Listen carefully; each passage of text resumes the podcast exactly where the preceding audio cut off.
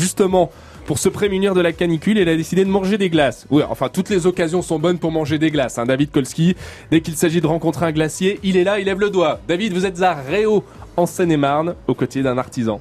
Oui, au domaine des macarons de Réau. Alors, euh, je vais vous décevoir, je vais pas manger de glace en direct parce que j'en ai déjà mangé deux depuis que je suis arrivé Oh, bah, ce matin d'accord. à 7 heures. En revanche, je vais prendre un gros coup de frais puisque là, on va mettre justement un sorbet qu'on vient de préparer dans le surgélateur où euh, il y a vraiment beaucoup de bruit avec des turbines et tout. C'est quoi exactement le surgélateur? Bah, c'est euh, une grosse, euh, un gros frigo. Et euh, là, je viens de, bah, de mettre un bac que je viens de turbiner euh, et on est à moins 18 degrés et c'est ventilé de façon à vraiment bien figer la, la glace tout de suite. Ouais, on a l'impression d'avoir carrément des, des turbines d'avion. On peut l'ouvrir encore un petit coup là ah, c'est mieux que la climatisation euh, dans, dans les bureaux là. Je peux vous dire qu'on prend vraiment un coup de frais en, en plein dans le visage là. Et ben voilà, le coup de chaud sur France Voilà, Bleu Paris. ambiance euh, givrée ce matin. Allez, c'est vous qui êtes Et- givré, David Kolski. On vous retrouve avant 9h sur France Bleu Paris.